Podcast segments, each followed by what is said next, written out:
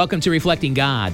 The relationship of the Holy Spirit, a holy life, and power in prayer are inseparable. The Lord prayed before his baptism in the Jordan. His prayer opened heaven, and the Holy Spirit descended on him. Because he prayed, he heard the voice of his Father speak assurance and affirmation. The saving, sanctifying, and healing ministry of the Lord was powerfully effective because of his prayer life. As Jesus began his public ministry, he selected disciples, healed the sick, raised the dead, and calmed the sea through prayer.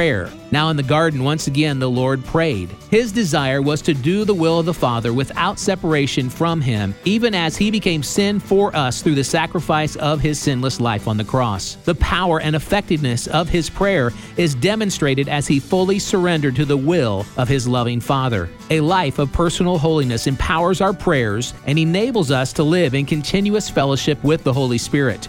Embrace holy living. Visit reflectinggod.com.